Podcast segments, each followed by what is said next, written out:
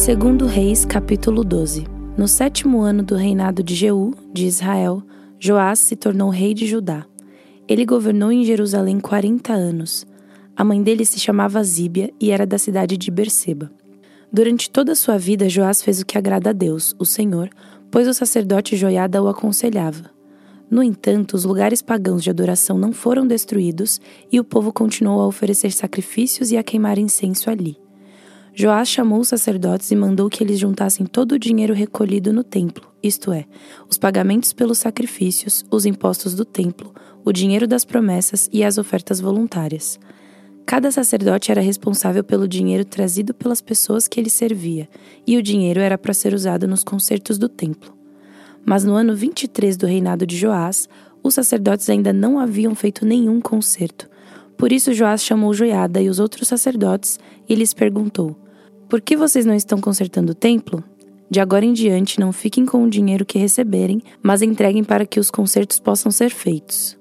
Os sacerdotes concordaram com isso e também concordaram em não ficarem encarregados de fazer os concertos do templo. Então Joiada pegou uma caixa, fez uma abertura na tampa e pôs a caixa perto do altar, do lado direito de quem entra no templo. Os sacerdotes que tomavam conta da entrada punham na caixa todo o dinheiro dado pelos adoradores. Quando viam que já havia muito dinheiro na caixa, o secretário do rei e o grande sacerdote vinham, contavam o dinheiro e o punham em sacos. Depois de registrarem a quantia certa, eles entregavam o dinheiro aos homens que estavam encarregados do trabalho no templo e estes pagavam os carpinteiros, os construtores, os pedreiros e os cortadores de pedras. Também compravam a madeira e as pedras para os concertos e pagavam todas as outras despesas necessárias. No entanto, nenhuma parte do dinheiro era usada para se fazerem taças de prata, bacias, trombetas, tesouras de aparar pavios, de lamparinas ou qualquer outro objeto de prata ou de ouro. Todo o dinheiro era usado para pagar os trabalhadores e para comprar o material dos concertos. Os homens encarregados do trabalho eram honestos em tudo e por isso não havia necessidade de pedir que prestassem contas do dinheiro. O dinheiro das ofertas para tirar culpas e das ofertas para tirar pecados não era colocado na caixa, mas ficava com os sacerdotes. Nessa época, o rei Hazael da Síria atacou a cidade de Gate e a conquistou. Depois resolveu atacar Jerusalém. O rei Joás de Judá pegou todas as ofertas que Josafá, Jeorão e Acasias, que haviam sido reis antes dele, haviam separados para Deus, o Senhor. Junto com essas ofertas, ele pôs as suas próprias ofertas e todo o ouro que havia no tesouro do templo e do palácio e mandou tudo como presente para o rei Hazael. Então Hazael desistiu de atacar Jerusalém. Todas as outras coisas que o rei Joás fez estão escritas na história dos reis de Judá. Os oficiais do rei Joás fizeram uma revolta contra ele. Então dois deles, Josacar, filho de Semeate, e Josabade, filho de Somer, o mataram na casa construída no aterro que havia sido feito no lado leste da cidade de Jerusalém, na estrada que desce para a cidade de Sila. Joás foi sepultado nos túmulos dos reis na cidade de Davi, e o seu filho Amazias ficou no lugar dele como rei. Segundo Reis, capítulo 13. No ano 23 do reinado de Joás, filho de Acasias em Judá, Jeoacás, filho de Jeú, se tornou rei de Israel e governou 17 anos em Samaria. Jeoacás fez coisas erradas que não agradam a Deus, o Senhor, e cometeu aqueles mesmos pecados que Jeroboão, filho de Nebate, havia feito o povo de Israel cometer no passado. Ele nunca se afastou dos seus maus caminhos, por isso o Senhor ficou irado com Israel e deixou que o rei Hazael da Síria e o seu filho Ben-Hadad vencessem os israelitas muitas e muitas vezes. Então Jeoacás orou a Deus, o Senhor, e ele respondeu à sua oração, pois viu como o rei da Síria fazia o povo de Israel sofrer. O Senhor mandou um líder que livrou os israelitas dos sírios, e assim eles viveram em paz como antes porém não abandonaram aqueles pecados que Jeroboão havia feito o povo de Israel cometer no passado, mas continuaram cometendo-os, e o poste da deusa Aserá ficou em Samaria. De todo o seu exército, Jeoacás ficou somente com cinquenta cavaleiros, dez carros de guerra e dez mil soldados de infantaria, porque o rei da Síria havia acabado com os outros, esmagando-os como pó. Todas as outras coisas que Jeoacás fez e também os seus atos de coragem estão escritos na história dos reis de Israel. Ele morreu e foi sepultado em Samaria, e o seu filho Jeoás ficou no lugar dele como rei. No ano 37 do reinado de Joás, de Judá, Jeoás, filho de Jeoacás, se tornou rei de Israel e governou 16 anos em Samaria. Jeoás fez coisas erradas que não agradam a Deus, o Senhor. Ele não abandonou aqueles mesmos pecados que Jeroboão, filho de Nebate, havia feito o povo de Israel cometer no passado, mas continuou cometendo-os. Todas as outras coisas que Jeoás fez e também a sua coragem na batalha contra o rei Amazias, de Judá, estão escritas na história dos reis de Israel. Jeoás morreu e foi sepultado nos túmulos dos reis, em Samaria, e o filho Jeroboão, segundo, ficou no lugar dele como rei. O profeta Eliseu foi atacado por uma doença sem cura.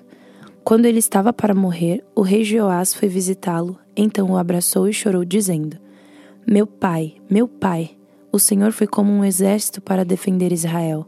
Então Eliseu disse: Pegue um arco e algumas flechas. Jeoás pegou o arco e as flechas, e Eliseu lhe disse que se preparasse para atirar. E o rei fez o que ele mandava. Aí Eliseu pôs as mãos por cima das mãos do rei e disse: Abra a janela que dá para o lado da Síria. O rei abriu. Então Eliseu mandou: Atire a flecha. Assim que o rei atirou, Eliseu disse: O Senhor é a flecha do Senhor Deus. É por meio do Senhor que Deus vai conseguir a vitória contra a Síria. O Senhor lutará contra os sírios em Afeca até vencê-los. Depois Eliseu disse a Jeoás que pegasse as outras flechas e batesse no chão com elas. O rei bateu três vezes no chão e parou. Eliseu ficou zangado com isso e disse: O Senhor devia ter batido cinco ou seis vezes e assim venceria completamente os sírios, mas agora vai vencê-los só três vezes. Então Eliseu morreu e foi sepultado. Todos os anos, bandos de moabitas costumavam invadir a terra de Israel. Certa vez, alguns israelitas que estavam fazendo um sepultamento viram um desses bandos. Então os israelitas jogaram o defunto na sepultura de Eliseu e fugiram. Assim que o corpo tocou nos ossos de Eliseu, o homem ficou vivo de novo e se levantou. O rei Razael da Síria dominou o povo de Israel durante todo o tempo em que Jeoacás foi rei. Mas o Senhor Deus foi bondoso com os israelitas. Ele não deixou que fossem destruídos, mas ajudou-os por causa da aliança que havia feito com Abraão, com Isaac e com Jacó. Ele nunca esqueceu o seu povo. Quando o rei Hazael da Síria morreu, o seu filho Ben-Hadad se tornou rei.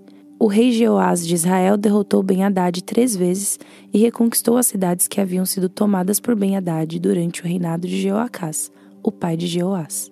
Miqueias capítulo 3 Escutem líderes e autoridades de Israel. Vocês deviam praticar a justiça e, no entanto, odeiam o bem e amam o mal.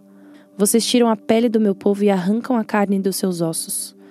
Vocês devoram o meu povo, arrancam a pele, quebram os ossos e cortam a carne em pedaços, como se faz com a carne que vai ser cozinhada. Virá o dia em que vocês clamarão ao Senhor Deus, mas ele não os atenderá. Vocês fazem o que é mal e por isso ele não ouvirá as suas orações. Os profetas enganam o povo. Para os que lhes pagam, eles prometem paz, mas ameaçam com guerra os que não lhes dão nada. O Senhor diz a esses profetas: Em vez de visões, vocês terão a escuridão, e em vez de revelações, haverá somente trevas para vocês. A luz do dia vai desaparecer para vocês, e a escuridão da noite cairá sobre vocês. Os adivinhos e os que dizem o que vai acontecer no futuro passarão vergonha. Não receberão resposta de Deus e por isso ficarão desmoralizados. Mas quanto a mim, o Espírito do Senhor me dá poder, amor pela justiça e coragem para condenar os pecados e as maldades do povo de Israel. Escutem, líderes e autoridades de Israel. Vocês odeiam o que é bom e torcem a justiça. Vocês estão construindo Jerusalém, a cidade santa, sobre um alicerce de injustiças e de crimes de sangue. As autoridades de Jerusalém aceitam dinheiro para torcer a justiça, os sacerdotes cobram para ensinar a lei e os profetas exigem pagamento para adivinhar o futuro. Mas mesmo assim, eles afirmam que recebem ajuda de Deus. Eles dizem: nenhum mal vai acontecer porque o Senhor está do nosso lado. Portanto, por causa de vocês, Jerusalém vai virar um montão de pedras, o Monte Sião vai ser arado como um campo e o lugar onde fica o templo se tornará uma floresta. 1 Coríntios capítulo 16 Agora vou tratar do dinheiro para ajudar o povo de Deus da Judéia. Façam o que eu disse às igrejas da província da Galácia. Todos os domingos, cada um de vocês separe e guarde algum dinheiro, de acordo com o que cada um ganhou. Assim não haverá necessidade de recolher ofertas quando eu chegar. Depois que chegar, eu enviarei com cartas de apresentação aqueles que vocês escolherem para levarem a oferta até a Jerusalém. Se for conveniente que eu também vá, eles farão a viagem comigo. Eu visitarei vocês depois que tiver passado pela província da Macedônia, pois vou passar por lá. Pode ser que eu fique algum tempo com vocês, talvez todo o inverno, e assim vocês poderão me ajudar a continuar a minha viagem para onde quer que eu for pois eu não quero ver vocês apenas de passagem. Se o Senhor permitir, espero ficar bastante tempo com vocês. Resolvi ficar aqui em Éfeso até o dia de Pentecostes, pois encontrei aqui ótimas oportunidades para um grande e proveitoso trabalho. Embora muita gente esteja contra mim, se Timóteo chegar aí, façam tudo para que ele se sinta bem entre vocês, pois assim como eu, ele também está trabalhando para o Senhor. Não deixem que ninguém o despreze, pelo contrário, vocês devem ajudá-lo a continuar a sua viagem em paz, a fim de que ele volte para cá, pois eu estou esperando que ele volte junto com os outros irmãos. Quanto ao irmão Apolo, tenho recomendado muitas vezes que vá visitar vocês com os outros irmãos, mas ele acha que não deve ir agora. Ele irá na primeira oportunidade. Estejam alertas, fiquem firmes na fé, sejam corajosos, sejam fortes, que tudo que vocês fizerem seja feito com amor. Vocês conhecem Stefanas e a família dele. Vocês sabem que eles foram os primeiros cristãos convertidos da província da Acaia e que eles têm se dedicado ao serviço do povo de Deus. Peço a vocês, meus irmãos, que sigam a orientação deles e dos outros que os ajudam e trabalham com eles. Estou alegre com a vinda de Stefanas, de Fortunato e de Acaico, pois eles fizeram o que vocês, por estarem ausentes, não podiam fazer. Eles me animaram muito e sei que animaram vocês também. Gente como essa merece elogios. As igrejas da província da Ásia mandam saudações. Áquila e a sua esposa Priscila, e a igreja que se reúne na casa deles, mandam saudações cristãs a vocês. Todos os irmãos daqui mandam saudações. Cumprimentem uns aos outros com um beijo de irmão. Escrevo isto com a minha própria mão. Quem não ama o Senhor, que seja amaldiçoado. Maranata, vem nosso Senhor. Que a graça do Senhor Jesus esteja com vocês e o que o meu amor esteja com todos vocês, pois estamos unidos com Cristo Jesus.